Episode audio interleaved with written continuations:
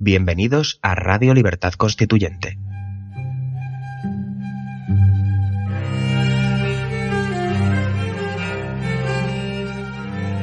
Están escuchando Pasiones de Servidumbre, un programa de la serie Nuestros Fundamentos. Presenta Manuel Ramos.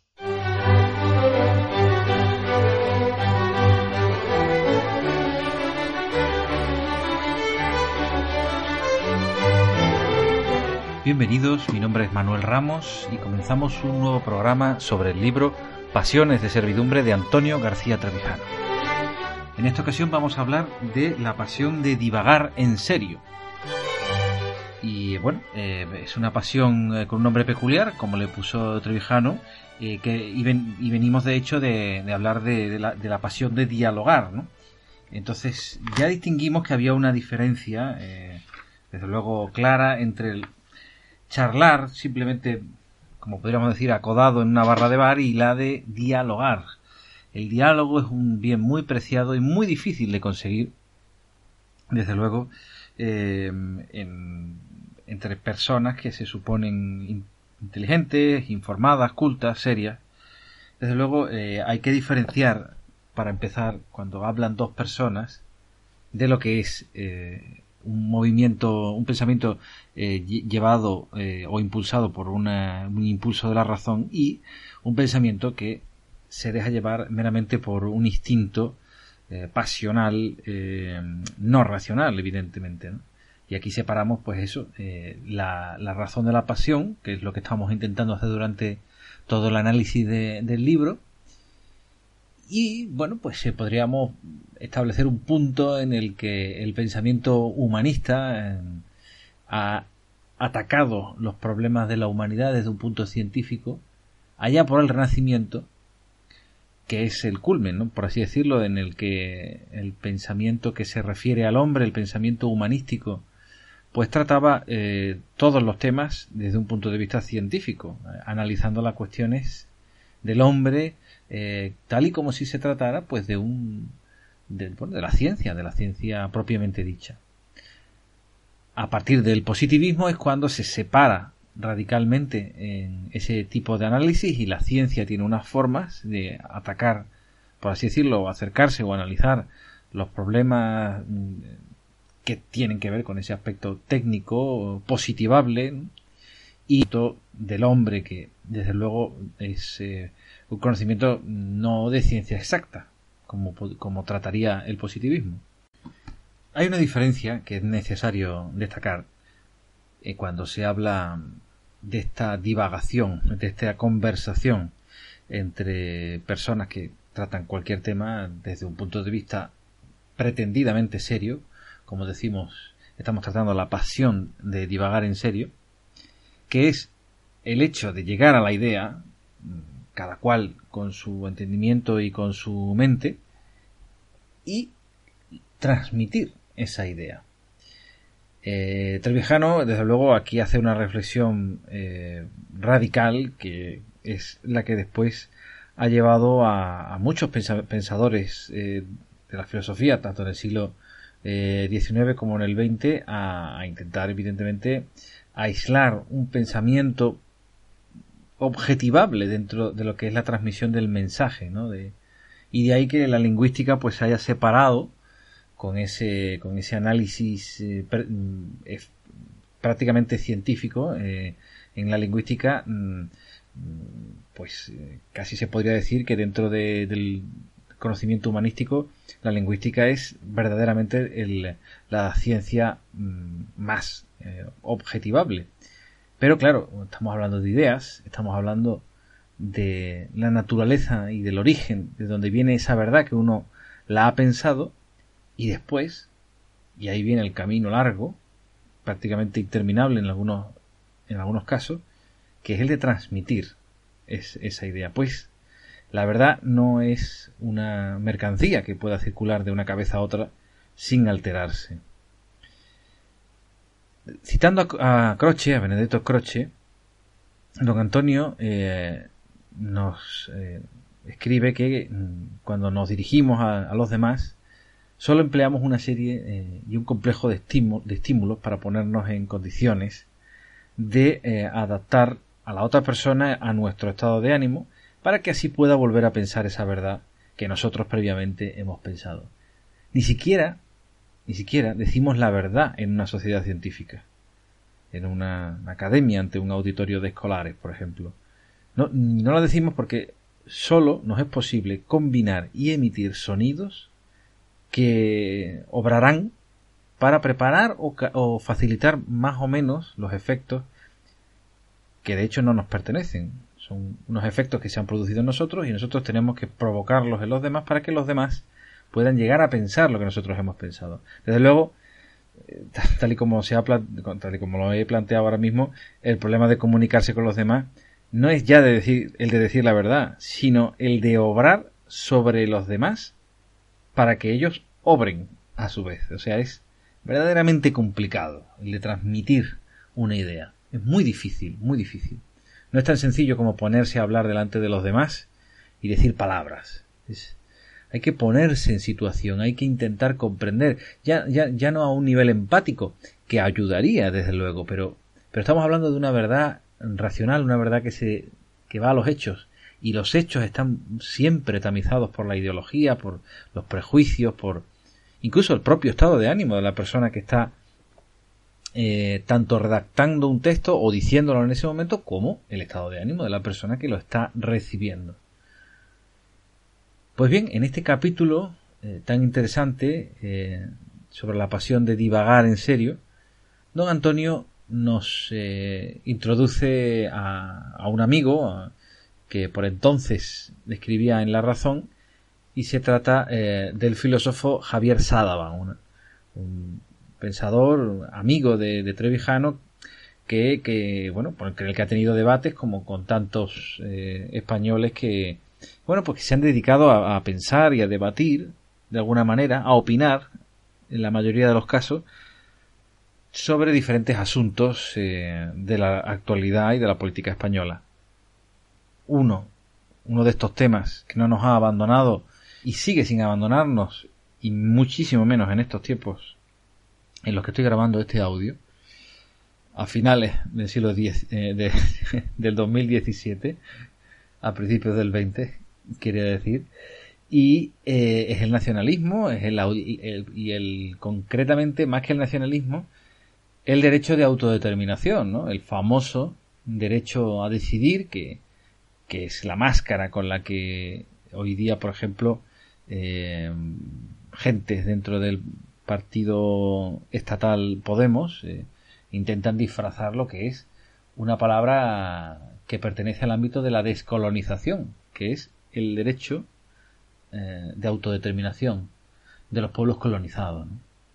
Este análisis que se ha llevado a cabo, ya digo, en diferentes ámbitos de la, de la intelectualidad, pues se llevó también a las páginas de La Razón, cuando hemos repetido algunas veces, era el momento en el que el que escritor, el escritor de este texto, el Trevijano, junto con otro columnista del, del citado diario, pues eh, debatían, discutían, hablaban, partiendo de la base del aprecio y de la amistad de la que ya presumíamos en el, en el audio anterior y, que, y, que, evidentemente anima a conversar cuando se trata evidentemente de personas cercanas sentimentalmente o que eh, tiene uno ciertos aspectos vitales eh, cercanos a, esa persona pues es fácil poder bueno por lo menos conversar por lo menos estar tranquilo no ya ya ya que ya es mucho no a la hora de hablar de política en España.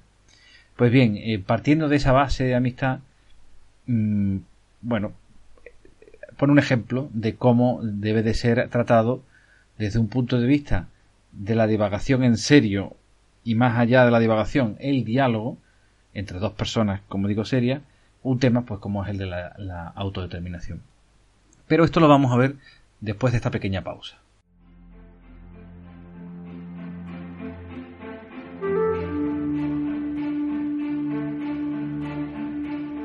El movimiento de ciudadanos hacia la República Constitucional está presente en las principales redes sociales de Internet.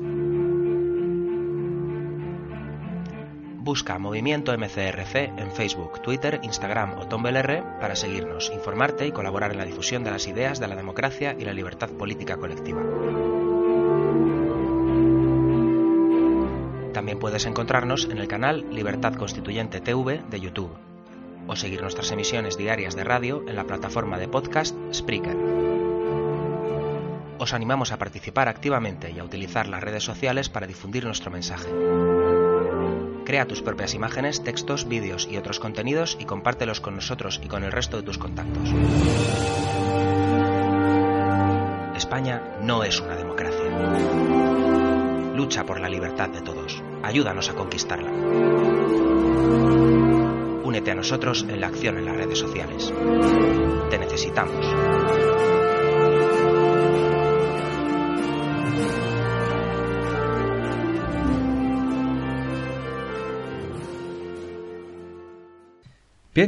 Habíamos hecho las presentaciones de Javier Sádava, eh, eh, filósofo de Portugalete, que, recomiendo, recomiendo leer. Eh, una persona que yo no he tenido el gusto de conocer, pero que mm, bueno, ha reflexionado pues sobre el tema de la, de la autodeterminación. Y desde luego es una de esas personas que dice Trevijano y, todos hemos, las hemos conocido alguna vez, tienen el extraño y curioso, la, extraña y curiosa virtud de saber escuchar. Y esto ya es, esto ya es mucho. En todo caso, el tema de la, de la autodeterminación, que, que Trevijano, mm, digamos, eh, eh, intenta intenta distinguir o hacer distinguir eh, a, través de las líneas de su, de su escrito, de, estas pasiones de servidumbre, eh, distinguir entre eh, el discurso de los, los, hechos, en el discurso los hechos de existencia que son tan insolayables como injustificables, de los hechos de experiencia que son contrastables y los hechos de conciencia también que son pues insobornables. Cada uno tiene unos hechos de conciencia de los que nadie le puede persuadir. Es necesario, por lo tanto, y señala como eh, elementos clave para poder establecer un diálogo, la distinción o la aclaración de los conceptos y términos como el de autogobierno, autodeterminación, autonomía o independencia. Desde luego, eh, autogobierno, autodeterminación, independencia, son voces sinónimas o equivalentes. Si, si se concede, desde luego, un valor intelectual y, y, significado político al pensamiento sobre la autodeterminación individual que al debate clásico sobre lo que es la autodeterminación de los pueblos, si estamos en esa línea, pues eh, poco nos vamos a aclarar. Si de, hecho, como señala Sádava, eh, pone como pone a Yugoslavia como, como un ejercicio pacífico del derecho de autodeterminación, que es realmente un caso completamente alejado de la situación española, si se citan a filósofos que no tienen eh, una relevancia tan grande como las puedan tener eh, figuras o personas o personalidades que han tratado este tema, tales como Sófocles, Aristóteles, Spinoza, Rousseau, Kant, Herder, Fichte, Hegel, Marx, los bundistas, Otto Bauer, el, auto, el austromarxismo y el mismo Lenin han tratado este tema y se pueden citar como eh, fuentes de autoridad de un tema que no es nuevo para nada. Desde luego, tras la descolonización es cuando se ha desarrollado más la literatura. Pero ya incluso antes, y hemos citado muchas veces el caso de, de Grecia, ¿no? Y como incluso eh, parte de Europa apoyó la libre determinación de, de Grecia de, liberarse del, imperio otomano. Desde luego, si no se pueden, si no, si no se puede separar la ideología eh, que funda el derecho de autodeterminación en la democracia y, desde luego mm, no se afirma, eh, como hace don Antonio, que sólo ha sido producto de una fuerza violentamente autodeterminante o mm, heterodeterminadora, es decir, que los, los países que han conseguido la autodeterminación es porque desde fuera le han dejado. Es decir, para poder autodeterminarte tienes que tener una fuerza tuya o una fuerza en el exterior que te apoye de alguna manera, ¿no? Y de hecho es lo que ocurrió con muchas colonias que ayudaron en la Segunda Guerra Mundial a los países, a los países vencedores, como fue Estados Unidos. Mm, Estados Unidos, eh, que promovió desde luego la independencia de esas, de, de, bueno, de, esas comunidades que al final formaron una serie de estados y que ya se han visto muchas veces los, errores que se han cometido a la hora de trazar los territorios y a la hora de, de trazar eh, los límites de esos estados, pero que se han, se han visto realizados esos límites y esos, esos estados prácticamente de la nada, porque han sido concesiones de unas potencias eh, extranjeras. Desde luego las fronteras que vemos en Europa completamente enrevesadas, eh, como si fueran gusanos, serpientes, que, bueno, que tienen unas formas aparentemente caprichosas, ¿no? Son fruto, desde luego, de las cicatrices de la historia, de la guerra y eh, de todo tipo de, mm, bueno, de productos de la historia. Sin embargo, vemos a países completamente con, unos límites que prácticamente son cuadrangulares, que no son fruto de, la, de las luchas y de las guerras, porque precisamente han sido eh, creados de, por una, desde luego, una fuerza heterodeterminadora, es decir, una fuerza exterior. Los estados eh, se crean por la historia o por una fuerza externa, pero desde luego por la fuerza. No se generan por eh, votos de por sí, que es la mentira que se quiere de la que se quiere hablar cuando se habla del derecho a decidir. El derecho a decidir, desde luego, como, se, como todos los repúblicos sabemos, es una cuestión privada. El derecho a decidir se pueden decidir cosas desde luego decidible, por lo tanto, y lo decidible individualmente es una cuestión privada, no existen decisiones colectivas, eso es una, una cosa absurda y sobre todo decisiones que afectan a, eh, a, bueno, a decisiones colectivas de, de, miembros de una nación, miembros de un colectivo que ha heredado eh, una serie de, bueno, de, de patrimonio tanto material como inmaterial es una aberración decidir desde un punto de vista, eh, bueno, votando, electoral, ¿no? Si eso es de una manera o de otra. Eso, eso es una estafa a la historia, es una estafa a la propia identidad de las personas que están eh, adoptando esa postura eh, decisionista, ¿no? Que es lo que está de, moda, ¿no? y lo que filósofos como Jürgen Habermas con su política deliberativa, ¿no? Con, en la que, mm, bueno, pues todo está en el ámbito de la deliberación, ¿no? De que no hay ninguna relación con la realidad, sino que la realidad es lo que ideológicamente y de, con nuestros prejuicios votamos, por lo tanto podemos votar cosas que son completamente reales, pero decidimos que no existen o que van a producir estos efectos porque lo pone en un papel que ha sido previamente votado. En definitiva, la diferencia una y otra vez de los hechos de experiencia a los hechos de conciencia y los hechos eh, propiamente dicho de existencia, que son los inapelables. En cualquier caso, hechos señalables desde un punto de vista racional en una conversación. Por lo tanto, cuando estamos hablando de la autodeterminación, cuando estamos hablando de esta autonomía para designar la libertad eh, de los pueblos a decidir, eh, lo que don Antonio, desde luego, eh, refiere o insiste es que nos confinemos, nos dediquemos a designar la libertad personal, perdón, eh, nos, dediquemos a, señalar la autonomía como un dentro del ámbito de la libertad personal o, gremial ante el poder político estatal, así como también eh, la suficiencia económica y cultural de una comunidad regional dentro de una comunidad estatal más amplia. El autogobierno debería simplemente mm, circunscribirse a la democracia directa o asamblearia, que es una cuestión que puede servir para, para una asamblea de vecinos, pero desde luego no para dirigir un país. Un país no se no, se puede eh, dirigir, por el autogobierno, no, no, puede existir la democracia directa en un país con 45 millones de, personas. Puede existir una asamblea de barrio, quizás, o una asamblea de, vecinos, en el que todos están decidiendo en ese preciso momento las decisiones que se pueden tomar en un ambiente, como ya digo, eh, directo y, como, como su nombre indica, en democracia directa. La, la autodeterminación, entonces, eh, ¿en, qué queda?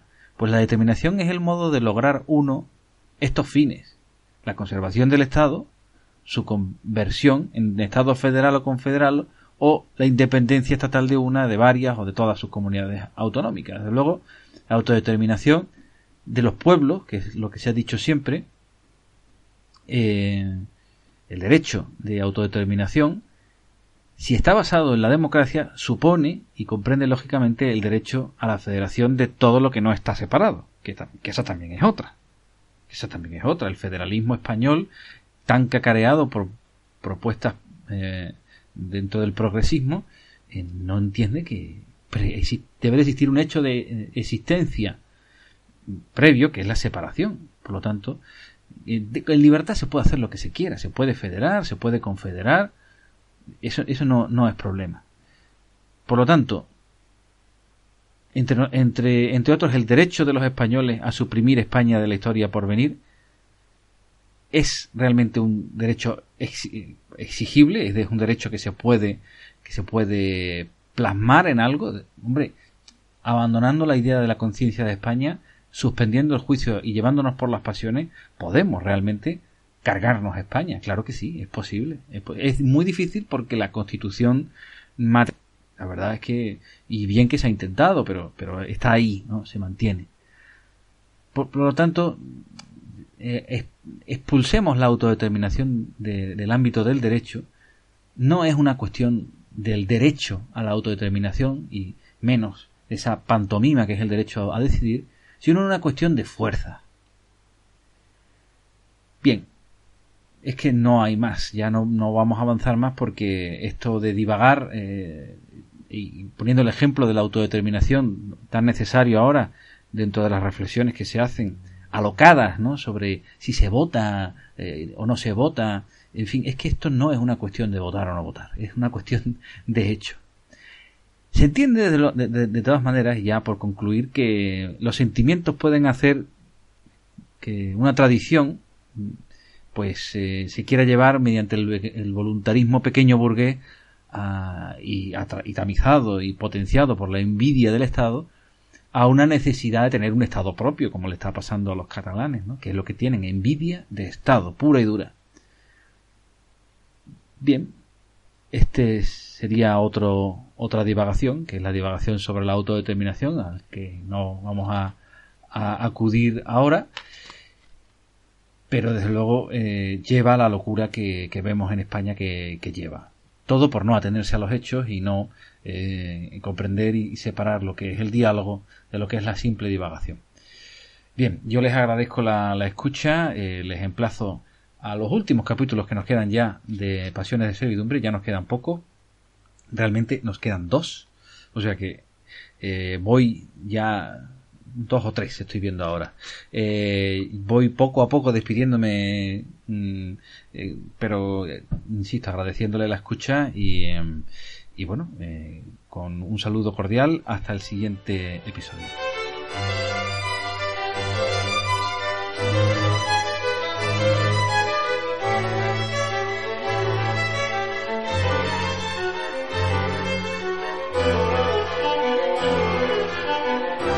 Gracias por haber escuchado nuestros fundamentos.